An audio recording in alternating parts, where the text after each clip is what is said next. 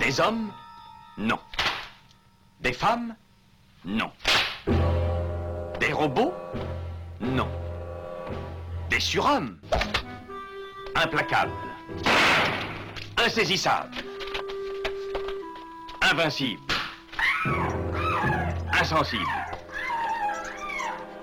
Aux ordres d'une super organisation criminelle.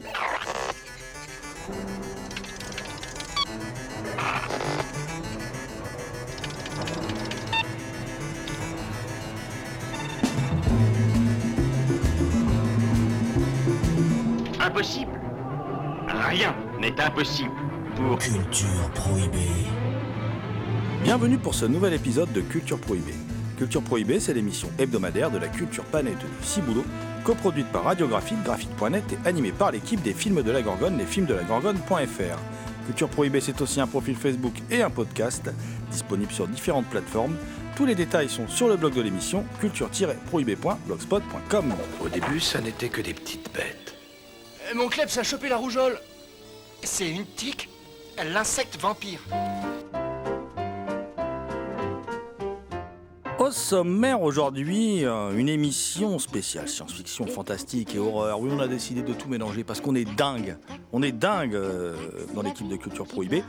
Et on va vous parler donc de trois nouveaux titres de la collection extra culte d'Extra Lucide Film, à savoir Moon 44, Moon 44, comme on dit euh, chez nos amis anglais, de Roland Emmerich. Euh, C'était pour faire une Emmerich. On va vous parler de Pumpkinhead de Stan Winston, de Tix de Tony Randell.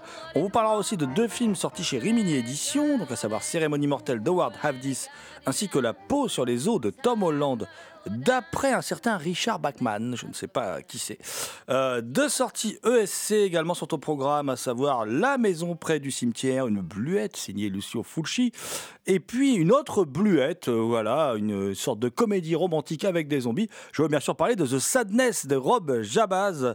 Euh, on parlera également de films italiens sortis chez, chez Frénésie Édition, enfin de coproduction, voilà, un peu étrange, bizarroïde.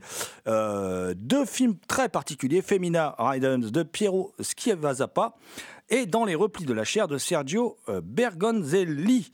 Et puis, et puis on abordera Photo Souvenir et lundi. Alors ça, c'est le Ciné Club TV numéro 8 spécial Jean-Claude Carrière. C'est deux téléfilms d'Edmond Séchant avec des scénarios de Jean-Claude Carrière, ainsi que L'Alliance, d'un cinéaste qu'on aime bien, de Christian Dechalonge. C'est dans la collection L'œil du témoin. Et puis on se fera une petite bouffée euh, de jeunesse, voilà, en tout cas pour les gens qui ont nos âges, hein, voilà, avec les évadés de l'espace de Kinji Fukasaku, hein, puisque c'est l'ancêtre de Sankukai. Et puis on parlera également de la revanche des humanoïdes d'Albert Barrière. Ça c'est deux films sortis chez Carlotta Film. La revanche des humanoïdes, évidemment, c'est l'adaptation euh, cinéma de Il était une fois dans l'espace. Voilà, ça va, ça va vous en dire peut-être un peu plus si, si je vous donne quelques indices. L'équipe de Culture Prohibée remercie Sandrine Hiver, Nathalie Yound, Lucie Mautier, Roland Jean Charnat, Clément Delpech, Stéphane Lacombe et Jean-Pierre Vasseur pour leur aide sur cette émission. Émission réalisée en partenariat avec la revue Prime Cut, revue que vous pouvez trouver sur le site directement de l'éditeur TheExtasyOfFilm.com ou sur le site des films de la Gorgone, des films de la Gorgone.fr. Pour causer SF, fantastique, horreur, je me suis euh, entouré euh, de mes euh, deux monstres préférés des monstres sympathiques, hein, je, je, vous rassure. Il y a tout d'abord Damien Demey, dit la bête noire de Compiègne, une, euh, comment dire, un archéologue animal en quête de cultures souterraines et oubliées. Bonjour Damien. Salutations à toutes les entités conscientes qui nous écoutent. Parmi les entités conscientes qui nous écoutent, il y en a une qui est présente dans ce studio, c'est le loup-garou Picard, de son vrai nom Thomas Roland, Damned, j'ai révélé son identité. Thomas Roland, donc créateur de À l'écoute du cinéma, diffusé sur RCA et qui chaque nuit de pleine lune rédige de sanglants écrits pour la revue Prime Cut, dont il est le rédacteur en chef. Euh, bonjour Thomas. Bonjour GG, bonjour Damien et bien évidemment bonjour à toutes. Mon cher Thomas, puisque tu as la parole, je vais te permettre de parler d'un de tes cinéastes préférés, voilà, que, dont tu n'as jamais l'occasion de parler dans l'émission, euh, à travers un titre édité par nos amis d'Extra Lucide Film, dans la collection Extra Culte, Moon 44, un film allemand de Roland Emmerich, un film de 1990, mon cher Thomas. Oui, gloire soit rendue à Extra Lucide Film qui euh, a la bonne idée d'éditer euh, ce film de Roland Emmerich dans leur collection Extra Culte. Moon 44, c'est le quatrième long métrage de Roland Emmerich. Il s'agit de son sixième et dernier film produit en Allemagne de l'Ouest avant qu'il ne traverse l'océan pour devenir la tête de turc préférée des critiques de cinéma qui se prétendent de gauche. Seulement, il y a un hic Roland Emmerich dans ses films brasse des thématiques plutôt à gauche, contrairement à ce qu'on veut bien faire croire. Parmi elles, celle qui revient souvent et dès son premier long métrage, Le principe de l'Arche de Noé, l'écologie, avec les bouleversements climatiques qui l'accompagnent. L'intrigue de Moon 44 se déroule en 2038, alors que les ressources naturelles de la Terre sont quasiment épuisées. Pour s'approprier les dernières portions minérales disponibles sur les autres planètes, des corporations se créent et se font concurrence dans des luttes armées. Lorsque l'une d'elles voit disparaître ses robots, elle fait appel à des prisonniers pour la défendre et intégrer une équipe d'abord constituée de geeks ou de nerds. La tension qui en découle donne une intrigue aux situations quelque peu clichés, peuplées de personnages stéréotypés. Le scénario peut paraître cousu de fil blanc, surtout avec la distribution dans laquelle apparaît un Michael Paré en beau ténébreux taciturne, un Michael, un Malcolm McDowell dont on devine vite qu'il est le méchant, forcément. Malcolm McDowell est toujours méchant, mais aussi un rôle un peu à contre-emploi pour Brian Thompson. Brian Thompson, c'est l'inoubliable très méchant, très très méchant de Cobra de Georges Pancosmatos. Hein, il découpait des, gens euh, au, au, au, au, couteau, si on se souvient bien. Hein. Et non, Moon 44 n'est pas exempt de défauts, mais il s'impose comme une sympathique série B de science-fiction, un hommage de la part de Roland Emmerich au cinéaste et aux films qu'il affectionne. Ainsi, les décors peuvent évoquer Blade Runner de Ridley Scott ou encore le contexte d'une base minière sur euh, une lune lointaine rappelle bien évidemment Outland de Peter Yams.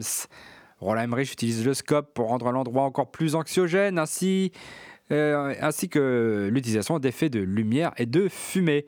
On voit que c'est fait avec peu de moyens, mais cela fonctionne, cela donne une certaine patine au film, en particulier dans les séquences spatiales quand il utilise des maquettes de vaisseaux, comme dans un bon vieux Star Wars. On a tendance à caricaturer le, cinéma de Roland Emmerich, de le définir comme un, ciné un cinéaste réactionnaire, raciste, enfin plein de east. Certains l'ont même comparé à Adolf Hitler, et pourtant son cinéma peut se révéler plus subtil et intéressant, comme ici les péripéties, les frictions entre les prisonniers qui affichent des musculatures viriles, font étalage de leurs muscles et jouent les durs, et, entre les geeks qui peuvent, euh, qui peuvent donner un sens très particulier au film, surtout quand on sait que Roland Emmerich est, est homosexuel. D'ailleurs, Fabien Moreau le souligne dans un bonus, euh, et cela donne une séquence assez troublante et dure. Surtout à travers le personnage incarné par Brian Thompson, on peut y voir la déconstruction d'un certain virilisme, la rédemption d'un dur à cuire. Ce personnage, au contact de ces jeunes gens, apprend d'autres valeurs, découvre la littérature, plus particulièrement celle d'un certain William Shakespeare. Alors non, Moon 44 n'est pas un grand film, mais ses seules prétentions euh, sont d'emprunter à un cinéma euh, américain classique, avec le personnage joué par Michael Paré, qui s'éloigne seul, une fois sa mission accomplie, dans les couloirs sombres de la société qu'il emploie, et qui rappelle ni plus ni moins que le cow-boy solitaire qui s'en va dans un coucher de soleil. Finalement, le cinéma de Roland Emmerich, comme on peut le voir aussi dans Moonfall, a quelque chose de très enfantin, de très naïf, qui n'est pas exempt de poésie dans ses visions apocalyptiques. Donc espérons que cette belle édition de chez Extra Lucid Film de Moon 44 mène enfin Roland Emmerich sur les chemins de la réhabilitation. Thomas, c'est beau quand tu parles de, Roland Emmerich.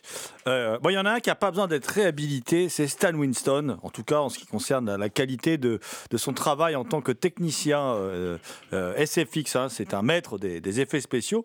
Ce qu'on sait moins, c'est que Stan Winston a signé deux films. L'un qui s'appelle Galactic Cop, un, un film que je n'ai pas vu, je l'avoue, hein, un film assez peu connu. Et puis l'autre qui est plus connu, hein, Pumpkinhead, le démon d'Halloween, qui est sorti en 88 et que donc, bah voilà, nos amis d'Extra Lucid Film, dans la collection Extra Culte, eh bien, ressortent. Pumpkinhead, ça raconte l'histoire d'une bande de, jeunes hommes et de jeunes femmes, hein, de jeunes adultes, euh, qui vont un peu faire les cons, voilà, dans le, dans le sud profond des États-Unis, dans un endroit désertique, euh, où il y a une épicerie euh, qui est tenue par Lance Henriksen. Alors, quand on rencontre Lance Henriksen, faut pas faire chier Lance Henriksen. Je veux dire, tous les mecs qui ont vu des films avec Lance Henriksen, ils savent qu'il faut pas le faire chier. Voilà. Et puis là, ces, ces idiots là, qu'est-ce qu'ils font? Il, y en a un qui a un peu tête brûlée. Euh, qui a déjà eu des ennuis avec la justice. C'est c'est un pur accident, mais il- tue le fils de, de cet épicier. Euh, et euh, cet épicier, du coup, devient fou de vengeance, décide d'aller voir une sorcière pour qu'elle invoque le démon, le Pumpkinhead, qui, qui va se mettre, du coup, ce démon sur la trace de, de- de- ces jeunes adultes pour les exterminer un par un. Mais euh, bon, ce, ce que ne savait pas Lance Henriksen, c'est que cette vengeance nourrit aussi autre chose, enfin voilà, et, et qu'on va découvrir euh, tout au long du, du film. Un film de monstre, Damien, on peut dire un film de monstre à l'ancienne dans la, dans la, comment dire, avec plein d'effets, euh, évidemment, euh, des beaux maquillages, euh, des belles créatures et tout ça. Le tout nimbé d'une assez chouette photographie pour masquer aussi le peu de moyens, je pense, hein, mais, une photographie dans des teintes un peu bleu électrique, un peu, enfin voilà, très très réussi, euh, pour nous faire en fait un, bon vieux film de monstre comme on pouvait en produire dans les années 50, euh, euh, avec une petite patine années, années 80 en plus, quoi. C'est un beau film de monstre, comme, tu le dis. En même temps, avec Stan Winston derrière, on, savait que normalement, ils allaient pas trop euh, galérer au niveau de, de la créature. Alors, c'est inspiré d'un poème de Ed Justin, j'imagine que ça se dit comme ça, euh, qui est un poème très court et quand c'est inspiré, c'est vraiment légèrement inspiré parce que au final, il y a peu de liens avec le film à part l'idée de monstre et de vengeance. Euh, ici, justement, euh, pour qu'il y ait vengeance, il faut forcément qu'il y ait. euh, Bah, ça marche comme une malédiction, en fait. Il faut détester quelqu'un et indirectement lui porter un maléfice. Alors, Stan Winston, oui, on a parlé, grand maître de, des effets spéciaux, notamment sur ses travaux en animatronique. Et c'est intéressant parce qu'il a notamment bossé sur Alien. Et je trouve que la créature a quelque chose de, de très alien. Bon, pas le alien sur lequel il, a bossé. Enfin, on est en 88, mais du coup, il me fait penser un peu au alien de Genet au niveau de, de la créature. Et le fait qu'il utilise des teintes bleues électriques, ça me fait penser du coup au, au- au vaisseau, au spatial. Au départ, je m'attendais à un monstre un peu naturel que la nature aurait produit et qui poursuivrait les gens pour aller tuer. Et pas du tout. euh, c'est pas un cycle, euh, une sorte de cycle naturel. euh, c'est lié à une, une, malédiction. euh, qui a posé sur, sur les jeunes. euh, Le décor, le décor, il est beau. Il y a certains plans qui sont vraiment beaux, comme tu as dit, avec la photographie, notamment avec le cimetière que j'aime énormément.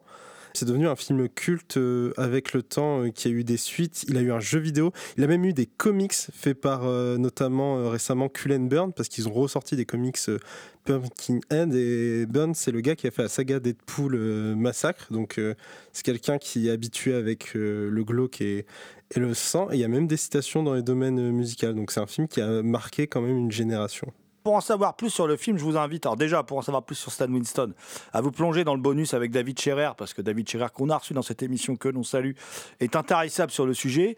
Et puis surtout, il y a une euh, très très bonne présentation par Clara Sebastiao, qui revient vraiment en détail sur le, sur le film. Comme elle revient en détail, Clara Sebastiao, elle est présente aussi euh, sur les bonus de Tix. Tix de Tony Randall, donc qui est. Alors, Tony Randall, vous connaissez parce que c'est le réalisateur d'une des meilleures suites de, dans, l'histoire du cinéma d'horreur, de, de Hellraiser 2. Euh, et, euh, et Tony Randall, là, il signe un, un petit film sympathique. euh, et. Et- là aussi, euh, alors c'est toujours chez Extra Lucide Film, hein, dans la collection Extra Culte. Et là aussi, c'est un film, alors c'est le début des années 90, c'est 93. Là aussi, c'est un film très années 50, mais en plus dégueu, en plus gore, en plus dégueu, mais très, très, très euh, années 50.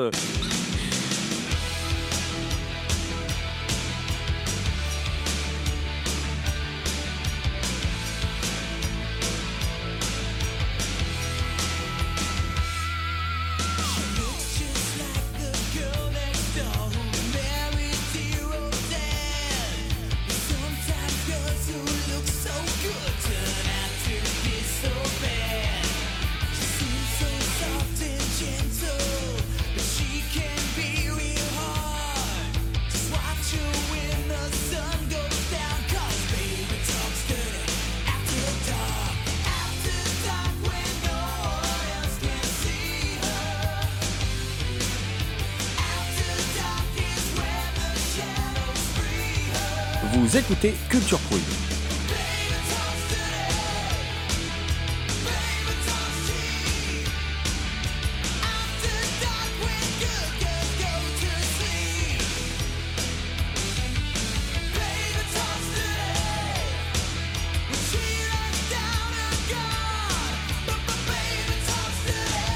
L'histoire est assez simple, hein, ça débute, on a un fermier, un bouseux qui est joué par Clint Howard. Alors Clint Howard, c'est le frère de Ron Howard. Il fait toujours des rôles de bouseux, de mecs bizarres, de mecs étranges comme ça. Et il traficote de la bœuf comme on trafiquerait du moonshine, comme on trafiquait du moonshine à d'autres époques. Il traficote de la bœuf et puis il utilise des trucs et du coup, bah, ça produit une race de tiques mutantes. qui se met à bouffer les, les gens, c'est assez dégueulasse, voilà. À signaler que Clint Howard, d'ailleurs, c'est l'acteur principal d'un très bon petit film culte bien taré des années 80 qui s'appelle Messe Noire, Evil Speak. Ce serait peut-être bien un jour qu'un éditeur pense à nous le sortir en DVD Blu-ray. C'est typique du, du petit film bien glauque euh, comme on les aime. Euh, bon, Clint Howard, là, il a un rôle très secondaire parce qu'en fait, on va surtout suivre le parcours d'une bande de jeunes, d'une bande de jeunes adolescents qui partent à la, à la campagne. Euh, ce sont des ados, en gros, qui, qui sont pris en charge par une équipe, on va dire un couple d'éducs. Enfin voilà, c'est une tentative de, de resociabiliser des ados un peu en marge de la société. Et dans ces ados, il y a Seth Green. Seth Green qu'on a pu voir, ouais, dans Scooby-Doo, dans Robot Chicken, enfin dans plein de trucs. Il a dans Iron Man aussi, voilà, qui, qui a jamais vraiment arrêté de tourner, que vous pouvez toujours voir sur les écrans. Là, c'est un de ses, ses premiers rôles au cinéma et à signaler aussi dans les, dans les seconds rôles, euh, il y a euh, dans un. D'ailleurs, il est totalement différent du personnage un peu précieux qu'il campe dans la série Le Prince de Bel Air. Il y a Alfonso Ribeiro, hein, qui est Carlton, le cousin de Will Smith dans, dans la série Le Prince de Bel Air. Là, il a un rôle très très différent. Voilà. Alors, ces jeunes, ils se retrouvent dans la forêt et ils se retrouvent confrontés évidemment à ces tics. Hein, voilà. Et euh, là où le film est intéressant, c'est que comment euh, euh, ces jeunes, en fait, vont pas. Ils semblent assez caricaturaux au départ. Ah, vous allez avoir la bimbo, vous allez avoir le Latin lover, vous allez avoir le noir qui est un as du basket et tout ça. Vous allez avoir des archétypes. Et en fait, c'est eux les personnages les plus intelligents en fait de la du film et on s'aperçoit qu'ils vont à chaque fois prendre des décisions et des bonnes décisions et pas les décisions qu'on attendait d'eux. Donc ça c'est le petit côté sympa du scénario. Voilà. Alors, ça reste une toute petite série B fauchée. Mais Tony Randall, il a du métier et donc euh, il nous sort un film gore mais vraiment dégueulasse, bien visqueux, bien craspec et euh, vous allez en avoir pour votre argent et on est dans un film de monstre euh, un peu à la Jack Arnold avec bah, à la fin une grosse tique géante. J'ai vu euh, Tic et la façon dont tu l'as décrit, ça m'a rappelé Horribilis de James Gunn et je trouve qu'il y, a un- lien. Et un- ce qui est intéressant parce que James Gunn aujourd'hui a fini dans la pop culture de la même façon que Seth Green anime la pop culture depuis des années. Pour terminer, je voulais signaler quand même que la, copie proposée est juste totalement hallucinant. hein. Le, Blu- le Blu-ray 4K, il, il a un rendu visuel assez démentiel. Pour un si petit film, c'est assez impressionnant de voir euh, le travail qui a été accompli euh, euh, sur cette copie donc, qui a été régénérée hein, voilà, et que vous pouvez vous procurer chez Extra Lucide Film. D'Extra Lucide Film, je passe à Rimini Édition qui, depuis quelques années, nous sort maintenant des, régulièrement des, petites séries B fantastiques d'horreur comme ça, qui ont plus ou moins marqué leur époque. Et là, ils ont sorti un film d'Howard F10 euh, qui a euh, une particularité. C'est un des premiers films avec Bill Paxton. C'est aussi un film avec Christopher George. Christopher George, bon, qui n'est pas l'acteur du siècle, mais qui a joué pas mal chez Fulci, tout ça. Donc tous les bisseux italiens euh, connaissent Christopher George. C'est un film de 83 et c'est un film dont le titre original est Mortuary, mais ça n'a rien à voir avec le film de, de, Toby Hooper, même s'il y a une morgue hein, qui, a, un rôle important euh, d'ailleurs qui donne lieu aux meilleures scènes du film. Hein. Euh, et l'histoire est, assez simple. Hein. C'est euh, l'histoire d'un euh, d'un jeune homme avec son pote qui croit découvrir une sorte de secte un peu étrange euh, et puis en fait euh, il va se retrouver confronté à un tueur. Enfin je vais pas trop en révéler quoi voilà avec des, des, des, des un, un, tueur donc qui travaille dans une morgue avec des scènes d'embaumement quand même assez étranges un peu un peu flippantes et voilà. Alors c'est un film d'Howard Avdis. Alors Howard Avdis, c'est pas un grand metteur en scène, mais c'est par contre un type assez important dans l'histoire du, du, bis américain, qui, qui, va travailler de 72 à 87. C'est un indépendant, c'est à souligner. Son dernier film d'ailleurs, c'est Kidnapping, et il y a Barbara Crampton dedans, donc un film avec Barbara Crampton est toujours euh, un bon film. Et euh, il a aussi sévi pendant longtemps sous le pseudonyme de Hikmet Avdis. Voilà, et puis il a, repris son vrai nom à partir de 78. Et d'ailleurs, pour Cérémonie mortelle, il a repris son, vrai nom de, de Ward Avdis. Et il travaille le- la plupart du temps avec Miss Univers 1961. Et oui, parce que sa femme, Marlène Schmidt, euh, était Miss Univers 61. Et c'est toujours elle qui signe les scénarios euh, et qui coproduit des films et qui a un petit rôle dans le film à chaque fois. Voilà, il, fait travailler la, famille. Alors, qu'est- qu'est-ce qu'on va retenir de ce film? Alors, c'est un film un peu étrange euh, où on retrouve, euh, bon, il y a Christopher George, Linda Day, un couple d'acteurs un peu mythique pour les ad- admirateurs de William Girdler. Je sais que Thomas, il aime bien euh, William Girdler. Ce sont des, acteurs qu'on a pu voir chez, dans le Grizzly ou dans Day of the Animals, voilà. Et le film est un peu étrange. Il démarre comme un film de messe noire. Il a, il a un peu un faux rythme. euh, et euh, le film n'est pas génial. hein, pas non plus. C'est pas la découverte du siècle. Par contre, il y a des moments très intéressants. Il y a une scène qui se passe parce que le héros, il a une petite copine. Et à un moment, il se retrouve enfermé euh, dans le noir, dans la maison. Et il y a un, vrai, une vraie scène de terreur là qui est, vraiment bien foutue. Où on joue sur le hors-champ, tout ça, qui est, qui est vraiment très très bien. Et puis, comme je vous le disais en, en amont de cette chronique, euh, il y a tout- toutes, ces, toutes ces scènes d'embaumement qui sont très étranges, euh, même si elles ne suscitent pas le malaise que peut susciter le Blue Holocaust de, de Joe D'Amato. En même temps, bon, c'est dur de dépasser le Blue Holocaust de Joe D'Amato, qui est un film euh, vraiment euh, très particulier. Et il y a plutôt une bonne musique de John Kakavas, et il y a aussi un final assez, euh, assez sympathique, mais qui est, je le dis tout de suite, hein, pour ceux qui ont vu Happy Birthday to Me de Jackie Thompson, qui est vraiment pompé sur le, film de Jackie Thompson, hein, euh, puisque là, on va euh, substituer la, cérémonie d'anniversaire par une cérémonie de mariage. Voilà. Mais le film comporte ces moments de glauquitude et d'étrangeté qui font que vous allez passer, en regardant ce film, euh, 90 minutes dans un univers bah, que vous connaissez bien. C'est cet univers un peu étrange, cet entre-deux des années 80, des petits films qui avaient toujours, au sein du film, il y avait toujours une ou deux, trois scènes étranges. Bah, Celui-là en fait partie.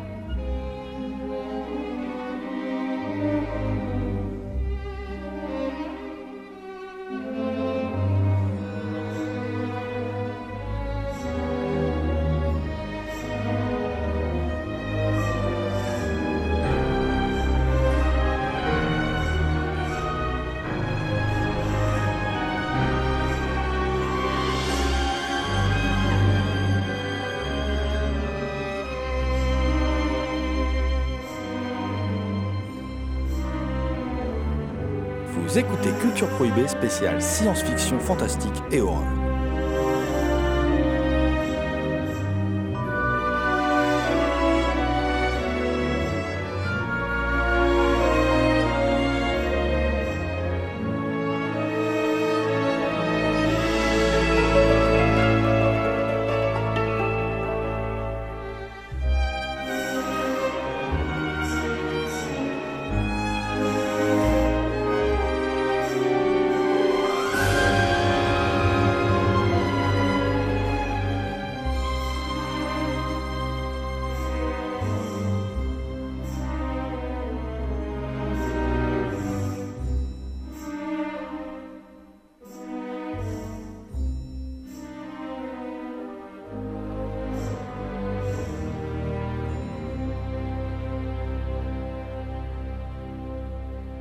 Autre film dans cette collection euh, paru chez Rimini, c'est La peau sur les os, un film de 96 signé du réalisateur de Vampire, vous avez dit Vampire, Tom Holland. Voilà, et euh, qui, est un comment dire, une adaptation d'un certain Richard Bachman, qui en fait est Stephen King, qui à l'époque euh, doit subir un régime parce qu'il a allègrement dépassé les 100 kilos et son docteur lui dit si vous voulez dépasser les 60 ans à un moment dans votre vie, il va falloir quand même faire un petit régime, mon gars.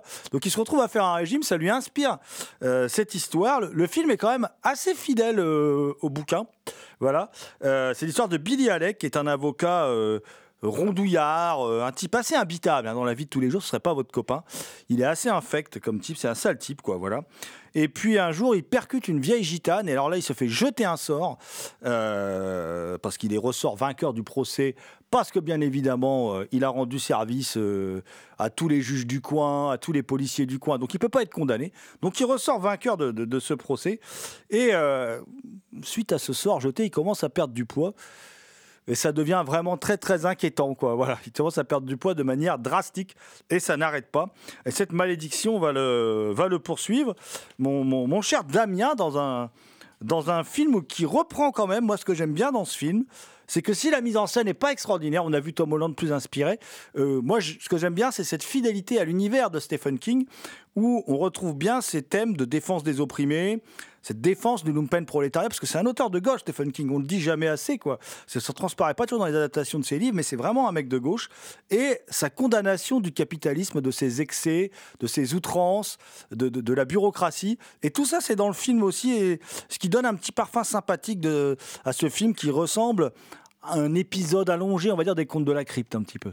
Le film pose son contexte assez rapidement la scène d'introduction. C'est une, euh, bah, caravane de, gitans qui arrive euh, dans la ville. Euh, les gens sont, sont pas très contents, dont le personnage principal, Billy Alec, que ça dérange un peu, mais qui est le moins discriminatoire de, ses camarades, jusqu'à ce qu'il tue cette femme gitane qui s'en sorte avec un, son procès truqué et que la malédiction commence. J'aime bien le fait que d'un truc simple, anodin dans, dans sa vie, Stephen King euh, imagine le pire et, et accouche de ce et accouche de ce, de ce roman, roman qui du coup a multiplié par 10 ses ventes une fois qu'on a su que c'était euh, Stephen King, comme quoi la réputation, euh, ça joue énormément. Le film a un rythme euh, soutenu, aidé par cet effet euh, de compte à rebours, vu qu'il maigrit, maigrit, maigrit. On sait qu'au bout d'un moment, il ne pourra plus maigrir et ce sera juste euh, la mort. Il y a une morale assez ambiguë, je trouve, qui, ressort à la fin. Et le personnage de Billy Alec est, est intéressant parce que justement, parce qu'il se retrouve dans cette situation de crise, un peu une mentalité de, de se dire que. Bah, il a été plus, il a été horrible, mais il se dit que oui, quand même, euh, ça se fait pas. euh, Les gens ont été méchants avec lui, essaye de, de se défendre. Il y a un petit côté aussi euh, appropriation, parce que Gidan arrête pas de l'appeler l'homme blanc de la ville. Au final, il s'autonome l'homme blanc de la ville. Il y a même un moment où il les menace de les maudire de la même façon dont, il le fait. On retrouve une malédiction un peu comme Pumpkinhead, et je trouvais que Pumpkinhead faisait un peu Stephen King, mais là, euh, la peau sur les os fait vraiment euh, Stephen King. On retrouve bah, pas juste ses thèmes, mais aussi la façon dont il met en place son horreur, parce que c'est pas un truc qui va, c'est pas des jump scares avec quelque chose qui va vous faire peur, qui va vous jeter au visage. C'est vraiment euh, bah, un côté euh, lancinant au fur et à mesure, et on sait pas jusqu'à où Billy Alec va, va aller jusqu'à sa folie, parce qu'il est ami avec un mafieux qui est joué par Joey Montana, qui est un mafieux euh, qui l'aide, euh, enfin qui l'innocente au début, euh, et qui va lui servir un peu de marteau pour s'en prendre aux gitans. C'est un film qui est inquiétant, mais d'une manière douce, ce qui rend le tout très désagréable. Moi, ça m'a fait penser à un très long épisode de X-Files, et du coup, j'ai trouvé le film très sympathique et très cool.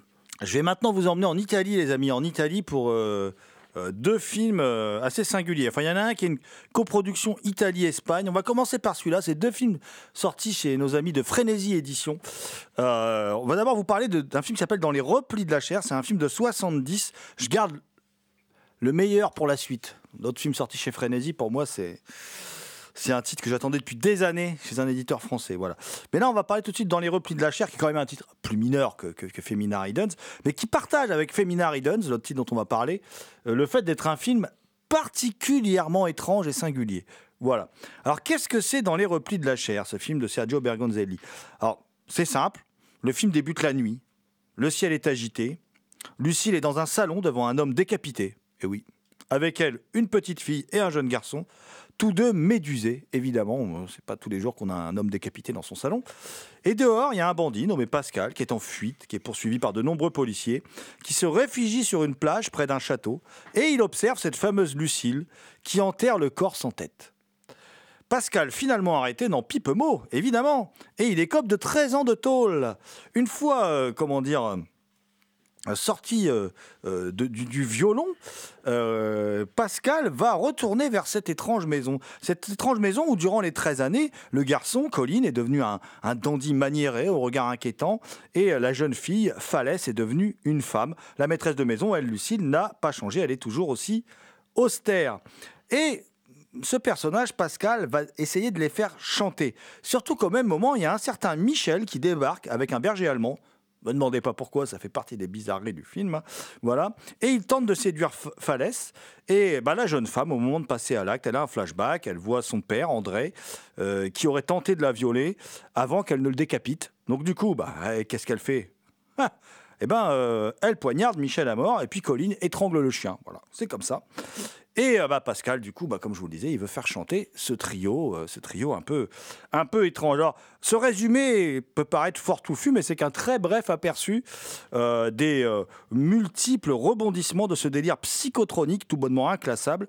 Le film présente quelques aspects du giallo. Il y a un trauma lié à un inceste qui entraîne des meurtres à l'arme blanche. Il y a une multiplication des machinations, parce que quasiment chaque protagoniste est à l'origine d'un imbroglio. Les retournements de situation n'ont de cesse de s'enchaîner. Le dernier, d'ailleurs, particulièrement pervers, étant totalement improbable.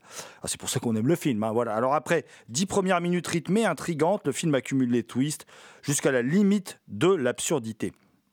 On peut par contre déplorer un flashback en noir et blanc dans les douches d'un camp d'extermination nazi, un flashback plus que douteux, une scène riche en nudité euh, qui ne surprendra guère les, euro- les qui connaissent Bergonzelli puisqu'il est réalisateur sous le pseudonyme de Serge Bergeon du polisson Joy. Et oui, tout le monde connaît ce film Joy, évidemment, hein, une date dans l'histoire du cinéma.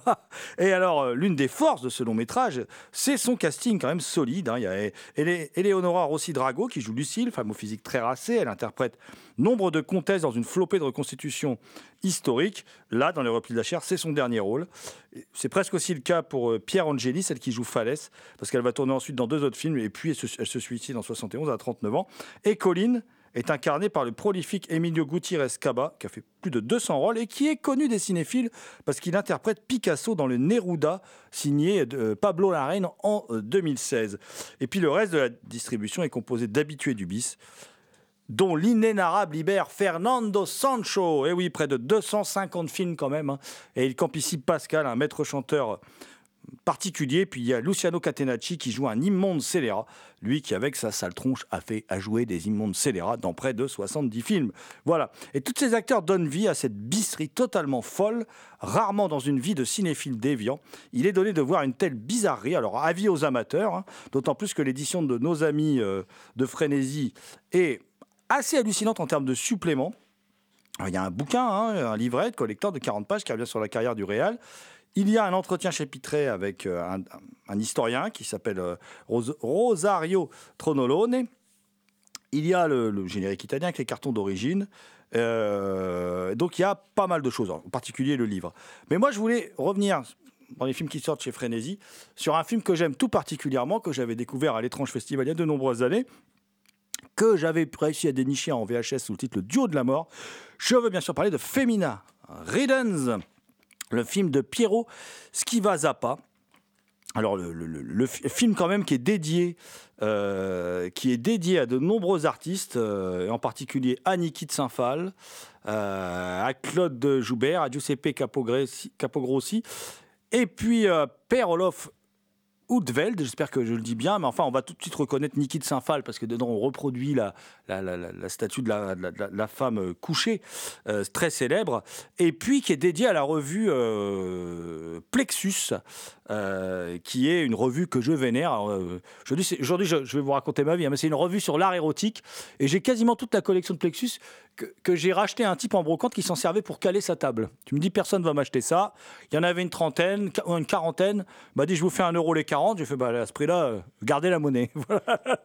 Et donc, le film est dédié à ça. Alors, et, et c'est pas pour rien. Et aussi à Jean Tinguely, d'ailleurs, artiste qui avait travaillé aussi sur la, sur la- comment dire, la, la, femme couchée, l'œuvre de Niki de Saint-Phal. Alors, Niki de Saint-Phal, c'est une artiste euh, sur laquelle les, bonus reviennent, reviennent longuement euh, à travers euh, l'interview de Catherine Franblin, qui est une critique d'art, qui, qui a écrit une biographie sur elle. Il y a aussi Pauline Marie, qui est une historienne de l'art et spécialiste de l'art cinétique, qui revient aussi longuement sur le film, parce que le film est un vrai catalogue de tout ce que pouvait proposer l'op art. Jean-François Roger lui parle de pop art. Il inscrit le film dans la, continuité d'œuvres comme Danger diabolique, par exemple. Mais euh, Pauline Marie parle plus d'op art, et en particulier euh, de l'art cinétique. Euh, donc, évidemment, on ne peut qu'être d'accord avec elle, parce que quand on regarde bien, moi, il n'y a pas longtemps, par exemple, on a parlé d'un giallo qui s'appelle L'œil du labyrinthe de Mario Cayano, qui est un autre film op art où on retrouve cette, cette, obsession des formes géométriques, cette obsession des labyrinthes, voilà, qui était quelque chose de très prégnant. C'est un mouvement, euh, mouvement artistique qui était euh, très, très, très prégnant à la fin des années 60. Et ça tombe bien, le film est de 69, il s'inscrit complètement dans son époque. L'histoire, elle est toute simple. Le film est totalement inclassable. Certains en ont fait un giallo, certains en ont fait euh, un thriller, mais c'est totalement autre chose. C'est un film venu d'une autre planète. C'est un objet filmique non identifié. Pour moi, c'est un grand film. Piero Schivazappa, c'est un réalisateur euh, c'est le seul grand film. Il va signer, je crois, deux ou trois autres films pour le cinéma. Il va quasiment travailler pour la télé. Je pense qu'avec ce premier film, il veut lancer une grande carrière. Je pense que si le film avait été signé euh, d'un autre réalisateur plus plus important en tout cas dans l'histoire officielle du cinéma, euh, par exemple Elio Petri, qui a fait aussi un film très hop art avec la dixième victime. Voilà. Euh, je pense que s'il avait été signé par un de ces réalisateurs là ou comme euh, Fellini, voilà, le film serait vraiment aujourd'hui projeté dans tous les festivals, dans les rétrospectives et tout ça. Il se trouve que le film est resté assez méconnu d'abord parce qu'il s'est ramassé à sa sortie, il n'a pas marché du tout. Et pourtant, le film est un film exceptionnel.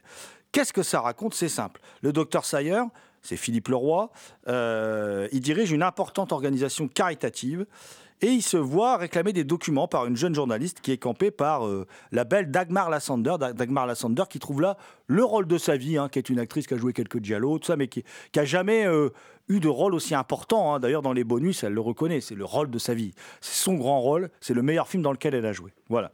Elle y tient le rôle principal, évidemment. Et elle se rend chez cet homme qui a donc une maison incroyable, avec euh, des reproductions d'œuvres d'art partout dans la, maison. Voilà, c'est assez fascinant de voir comment les œuvres sont utilisées au service de la mise en scène. C'est ça qui est fascinant. Chaque plan est travaillé en fonction de l'œuvre représentée. Euh, la statue de la femme couchée est aussi utilisée euh, pour... camper ce personnage, pour définir ce personnage, c'est une métaphore de l'état d'esprit de ce personnage, qui est en fait un malade mental qui, donc, en tout cas, si l'on en croit la première partie du film, euh, puisque le film est séparé en deux avec un carton qui dit fin de la, première partie, début de la deuxième partie, voilà, qui donc va séquestrer cette femme chez, chez elle, chez lui, pardon, qui donc va séquestrer cette femme chez lui dans cette maison gigantesque, euh, il va la séquestrer avec pour but de la torturer et de la tuer dans un délire fétichiste, voilà. Mais il se trouve que la situation va s'inverser dans la deuxième partie du film, et c'est tout l'inverse qui va se produire. Euh, la musique de Stelvio Cipriani est absolument inoubliable. Euh, c'est un grand film fétichiste, mais tous les cinéphiles sont fétichistes, ça, euh, je crois qu'on est tous d'accord là-dessus. Et cette femme qui rit, hein, donc Femina Rydens, pardon, c'est vraiment, pour moi, euh, un véritable chef-d'œuvre du psychédélisme. C'est pour moi un film à avoir absolument dans sa Tech. Là, en plus, il y, a la, version intégrale. Je vais m'arrêter là. Je pourrais parler sans fin de ce film que j'adore tout particulièrement. Donc, je remercie nos amis de Frénésie Édition d'avoir sorti Femina Rydens dans une édition digne de ce nom.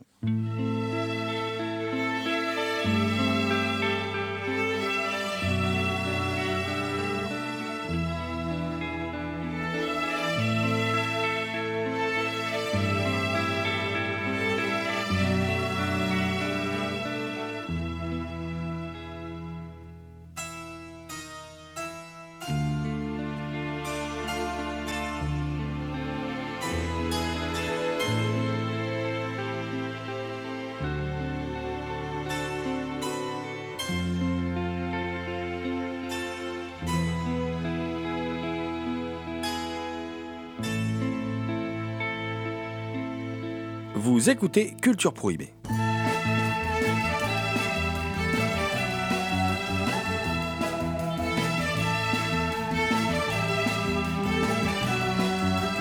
On va aller chez Lucio Fulci avec La Maison près du cimetière, un film de 81 avec Catriona McCall, qui est venue plusieurs fois dans cette émission, que vous connaissez, Catriona McCall, avec Anna Pieroni, et aussi avec Paolo Malco et avec Giovanni Frezza. Ça, c'est le gamin à la tête insupportable qui a plein de films italiens de l'époque. Bon, bah là, il est là. Euh, c'est simple. Qu'est-ce que ça raconte? Ça raconte euh, l'histoire, ce film, ce film de 80, qui est le dernier grand film de Fulci, en fait, en vérité. hein, c'est son, c'est- le film à- où il a encore toute son équipe technique, euh, Salvati à la photo, euh, je crois que c'est Gianetto De Rossi aux effets spéciaux, enfin où il a encore euh, toute sa tout ce qui fait sa splendeur. Euh, et dans ce dernier film, euh, vraiment important dans la carrière de, de, Fulci, il nous présente une histoire, ma foi, assez basique, hein, un film très Lovecraftien aussi, hein, comme un peu L'été frayeur par exemple. Euh, c'est l'histoire du docteur Norman Boyle qui emménage dans la maison de son mentor qui s'est suicidé. Voilà. Et il emménage avec sa femme et son fils. Mais petit à petit, toute la famille va un peu sombrer dans la folie euh, parce que il y aurait quelque chose dans le sous-sol de la maison. Il y aurait quelque chose, donc, dans la maison des Freudstein. Il fallait inventer ce nom génial. Voilà. Je ne vais, pas vous- faire l'offense de vous dire euh, quel, nom, euh, quel nom légendaire on fait se croiser pour créer le nom de Freudstein. Voilà. Euh, les amis, alors voyons, moi j'ai encore évalué ce film que je trouve vraiment un film bah, très Fulci, en fait, très étrange, très. euh, En fait, avec le temps, moi, les, films d'horreur de Fulci, ce que je préfère, c'est plus vraiment les scènes d'horreur, c'est toute l'atmosphère. Comment il est capable, avec des acteurs quand même qui jouent comme des pieds souvent, d'instaurer quand même des ambiances très particulières avec l'onirisme, avec euh, d'inspirer des ambiances très oppressantes, très effrayantes. On pénètre dans ces films et on est comme euh, euh, comment dire englué d'une sorte de cauchemar comme ça. On est c'est- assez étrange et c'est assez euh, c'est des films poisseux et euh, bah, celui-ci ne déroge pas à la règle. Je trouve que c'est c'est vraiment un film très étrange que cette maison près du cimetière. Sa violence reste efficace dans tous ses films. Je préfère Frayeur. Par contre, je trouve qu'ici, il- enfin, on compare souvent à ces thématiques Lovecraftiennes. Ici, il se rapproche beaucoup plus du gothique dont il s'inspire énormément, qu'on retrouve notamment dans Le nom de sa créature. Et il s'approprie la, maison hantée avec son style. Et euh, c'est rafraîchissant parce qu'au final, les styles de maison hantée, bah, on a le gothique. euh, on va dire euh, anglais, français, du- d'une certaine façon européen, le gothique plus américain lié à tout ce qui est surf euh, gothique. Et là, Fouché, je trouve qu'il a un gothique spécial, je dirais un, gothique euh, méditerranéen. Eh bien moi je vais pas rester dans le gothique méditerranéen, mais je vais euh, par contre rester dans la tripaille et le gore avec un film de Rob Jabaz qui est sorti au cinéma en, en- en 2022 quand même, c'est à souligner, c'est rare que des films aussi jusqu'au boutistes sortent au cinéma. Et ce film il sort maintenant chez ESC en Blu-ray et DVD et ça s'appelle The Sadness. Il faut savoir que Rob Jabaz, il est canadien.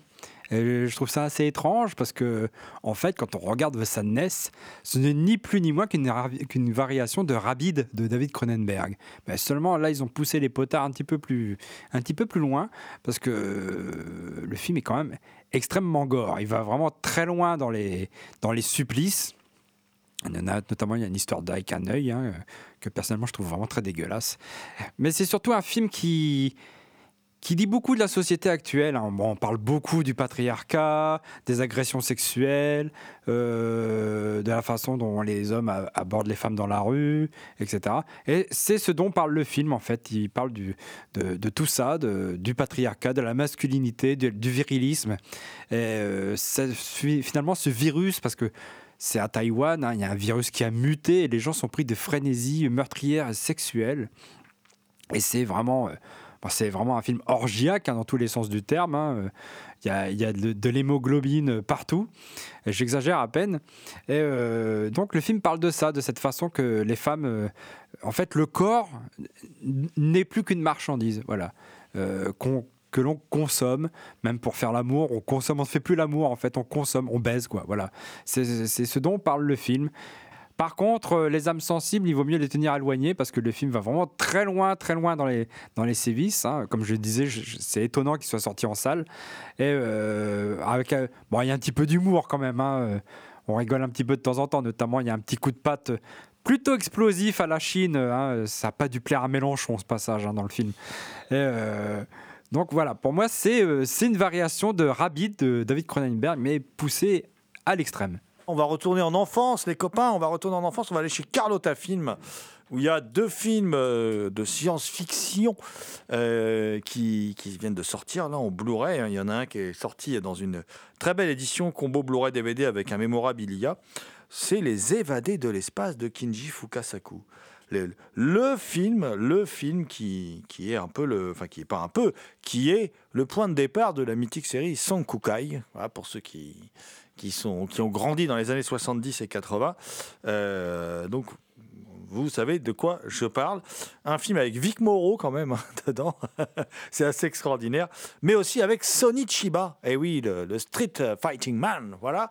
Euh, et ce film est de 77. Ce film est signé Kinji Fukasaku. Et oui, l'homme derrière un nombre incalculable de, films de Yakuza, le maître du Yakuza, Eiga, Gangster en plein jour, Homme, Port et Loup, Le Caïd de Yokohama, Le Cimetière de la Morale, Combat sans code d'honneur. Autant de films qui sont presque tous pas forcément des chefs-d'œuvre, mais des très très très grands films. Alors, le, le, cim- le- cimetière de la morale, quand même, c'est un chef-d'œuvre. Euh, voilà. Et des, des grands grands films qui fera aussi des très bons films de samouraï. Alors, les, les, les cinéphiles les plus jeunes le connaissent pour son dernier film, c'est Battle Royale. Voilà. Mais c'est un, un immense metteur en scène japonais qui a fait un tout petit peu de SF euh, et qui donc a fait entre autres une bataille au-delà des étoiles que je- qui a été tournée en 68 que je vous conseille parce que c'est bien kitschouné, c'est bien sympathique.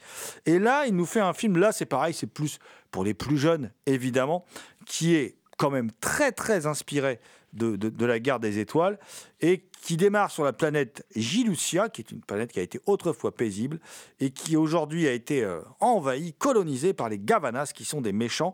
Le principe du film, c'est que les méchants sont très méchants, mais le truc, c'est que le, comment dire, euh, l'équivalent de Dark Vador, il travaille pas pour un empereur, mais pour une dame, voilà, pour une vieille dame qui est, euh, qui est particulièrement infecte. Et euh, bah, le chef des survivants, Gilles Lucien, lui, il s'en remet au dieu Liabé. Et qu'est-ce qu'il fait le dieu Liabé? Il- comment, on fait pour un, comment dire, interpeller le dieu Liabé? Ben, On répand huit noix divines. Et oui, des noix. Oui, je, sais, des noix. C'est comme ça, voilà. Des noix un peu fluo qui vont se, répandre dans l'univers. Et c'est huit valeureux guerriers qui vont ramasser ces noix et qui vont pouvoir sauver le monde. Voilà. Donc, on, on retrouve évidemment avec, bon, il y a la, la fille d'Eluray, il y, a Vic Moreau qui fait ce, vieux militaire revenu de tout. euh, première apparition de Vic Moreau, quand même, c'est que il se fait. Il, donne sa démission parce que ça faisait 30 ans qu'il avait le même robot, qui sont des vagues copies de R2D2, mais en, en plus bissouné, voilà. Et que son robot est mort, donc il décide de faire un enterrement en grande pompe en lâchant une fusée dans l'espace et tout, ce qui coûte un budget monstre à l'armée, donc il est obligé de démissionner, voilà. Puis il aime bien le whisky, donc euh, voilà. Mais bon, mais c'est quand même un valeureux guerrier. Il y a des, il y a des pilotes un peu, un peu tête brûlée. Enfin voilà, il y a tout un, tout un aéropage de personnages assez, euh, assez typiques de, de, la série B et qui vont se retrouver donc à, à se battre contre les méchants dans ce film donc qui est euh, qui a un très beau technicolor qui, qui est... moi ce que j'aime bien dans ce film c'est qu'on voit les coutures c'est qu'on voit les maquettes. J'adore ça les maquettes en fait voilà. Pour ça j'aime bien aussi les vieux films de SF italienne et tout. Moi on me dit que c'est kitschouné. Moi j'adore j'adore quand on voit les coutures.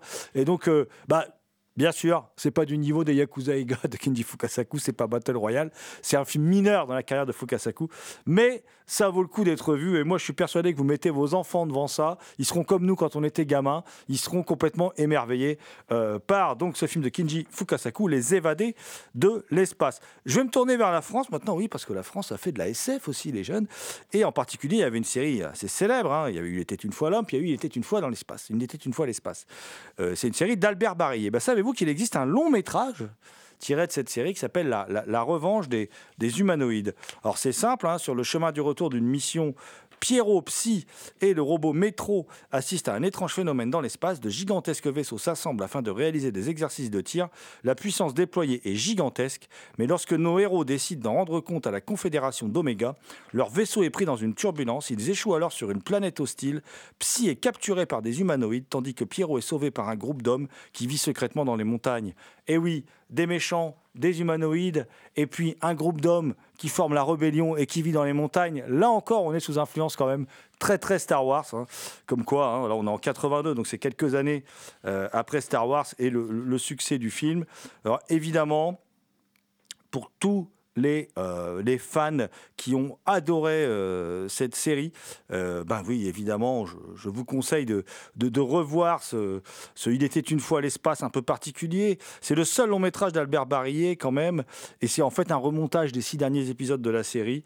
C'est un peu le summum de la, série. Alors, à signaler quand même que c'est Michel Legrand qui fait la musique, quand même, et il faut le dire, et que au niveau des voix, bon bah c'est Roger Roger Carrel, le mythique Roger Carrel qui prête sa voix à Maestro, et surtout un des méchants est fait par Alain Dorval. Comment ça Vous savez pas qui c'est Alain Dorval? Adrienne Alain Dorval, la voix de Stallone, bien évidemment. Voilà. Donc, euh, bah, si vous avez envie de retomber en enfance et de vous faire plaisir, bah, moi je vous conseille ces deux films Les évadés de l'espace de Kinji Fukasaku et La revanche des humanoïdes d'Albert Barillet. Et je vais maintenant passer la parole à mon ami Thomas, qui lui aussi est venu avec quelques productions françaises.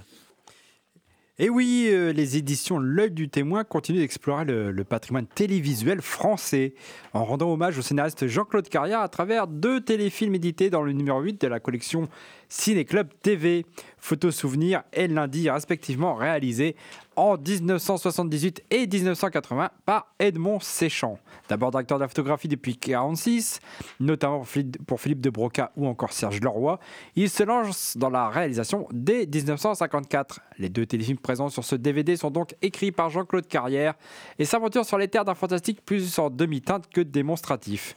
Faut-il encore présenter Jean-Claude Carrière, écrivain, scénariste qui a, collaboré avec de grands noms du cinéma international, Luis Buñuel, Milos Forman, Louis Malle, adapte le roman des frères Arkady Strugatsky et Boris Stru- Strugatsky pour Peter Fleischmann, un dieu rebelle, ainsi que le Mahabharata, l'équivalent de la Bible pour les hindous. Il tâte aussi de la réalisation avec trois courts-métrages, mais aussi Jean-Claude Carrière a été acteur. Il a fait du doublage, mais surtout joue le rôle principal de ce photo-souvenir, dans lequel il incarne le professeur Kissar, spécialiste de la transplantation cardiaque, qui attend le cœur d'un accidenté de la route pour le greffer à son meilleur ami. Entre-temps, le hasard lui met entre les mains un appareil photo instantané dernier cri. À l'occasion d'une banale prise de photos de famille, Kissar découvre stupéfait que cet appareil veut lui communiquer une chose importante. À partir de là, Edmond Séchant et Jean-Claude Carrière élaborent une euh, trame basée sur la répétition, avec des intrigues qui s'imbriquent l'une dans l'autre. Tout cela n'est pas toujours cohérent, mais peu importe, le film s'avère suffisamment singulier et mystérieux pour capter l'attention. D'ailleurs, Photo Souvenir pourrait s'apparenter à un épisode de la quatrième dimension, tellement il en reprend des motifs, la découverte d'un objet étrange, le personnage qui perd pied, l'incrédulité de son entourage avec une mise en scène qui privilégie l'ambiance. Le film d'Edmond Séchant prouve que le fantastique à la française à la télévision ne se résume pas seulement à Joséphine Ange Gardien et peut se montrer aussi inquiétant et insolite. D'ailleurs, le film a été sélectionné au Festival d'Avoriaz en 1978. Parmi les excellents bonus de cette édition DVD, il y a aussi un autre téléfilm d'Edmond Séchant, toujours écrit par Jean-Claude Carrière, qui, cette fois, laisse la place à Bernard Lecoq dans le rôle d'un homme qui se réveille un lundi à Pigalle sur un banc public. Amnésique, l'homme commence à enquêter sur lui-même, cet inconnu dont tout indique qu'il provient d'un milieu relativement aisé. Le lundi, c'est vrai, c'est toujours dur de se remettre en route, d'attaquer la routine de la semaine. L'homme incarné par Bernard Lecoq a quelque part bien de la chance de ne plus se souvenir, de devoir briser son train-train quotidien, son amnésie lui permettant alors d'acquérir une certaine liberté. Lundi n'est pas vraiment un fantastique, son postulat penchant plus vers un aspect plus insolite, plus libertaire, avec une galerie de personnages atypiques, comme cette charmante stripteaseuse jouée par Françoise Dorner, la complice d'Émile Buisson dans Flick Story, et qui l'accompagne dans sa quête. Le film prend alors des accents de comédie romantique, un poil décalé, avec de beaux passages qui décrivent l'extase de la rencontre, de la découverte, de l'amour naissant. Lundi dépeint aussi un quartier, celui de Pigalle, avec ses sex shops, ses boîtes de striptease, ses hôtels de passe avec tendresse et parfois avec facétie, comme cette scène où le personnage incarné par Françoise Dorner se dépêche de faire son striptease, pressée qu'elle est de retrouver son nouvel amour. Leur nom, lundi, n'est pas vraiment fantastique, mais peut-être s'avère-t-il plus intéressant que Photo Souvenir, pour toutes ces raisons. En tout cas, les deux téléfilms prouvent le talent et l'imagination hors du commun de Jean-Claude Carrière, un scénariste éclectique tant dans ses choix de sujets que dans les supports qu'il traite. L'œil du témoin lance une nouvelle collection, cette fois de films pour le cinéma, et intitulée tout simplement L'œil du témoin. L'Alliance, deuxième film de Christian de Challonge, réalisé en 1970, inaugure cette nouvelle collection. Jean-Claude Carrière est toujours à l'honneur, tant au scénario qu'à l'interprétation. Euh, Hugues, un vétérinaire à la recherche d'un grand appartement, s'attache les services d'une agence matrimoniale pour accéder à ce bien et accessoirement trouver une épouse. Accessoirement. hein. L'agence lui présente Jeanne, qui prend les traits d'Anna Karina, une jeune femme énigmatique. De retour de leur voyage de noces, Hugues s'entoure d'une multitude d'animaux, reptiles, primates, insectes. Pour mener ses recherches, leur présence est une source d'inquiétude pour Jeanne. L'Alliance est un drôle de film, beaucoup plus étrange que Photo Souvenir, à l'atmosphère plus oppressante et à à l'humeur paranoïaque. Il s'agit quasiment d'un huis clos dans lequel les personnages incarnés par Jean-Claude Carrière et Anna Karina jouent un jeu du chat et de la souris. Ils se surveillent mutuellement comme s'ils n'avaient confiance euh, ni en l'un ni en l'autre. Il y a quelque chose de presque euh, Hitchcockien dans cette relation et cette ambiance anxieuse, l'un pensant que l'autre veut le tuer ou fomente quelques complots. Au fur et à mesure que le film avance, la grande maison dans laquelle ils habitent, transformée petit à petit en zoo, devient de plus en plus sombre, encombrée, et le fantastique finit par s'insinuer dans ce qui a débuté pourtant comme une banale histoire d'arrangement entre un homme et une femme. Sauf qu'encore une fois, le fantastique n'est pas démonstratif, il se fait insidieux. En demi-teinte, et la mise en scène de Christian de Challonge est à l'avenant, quand sa caméra essaye d'évoluer dans cette demeure qui se referme sur ses habitants. Pas d'effets spéciaux, mais un travail sur le son, sur la lumière qui isole les personnages. L'Alliance est un modèle de sobriété, de non-dit. Le film préfigure aussi d'autres réussites de Christian de Challonge, comme Maléville, au traitement similaire.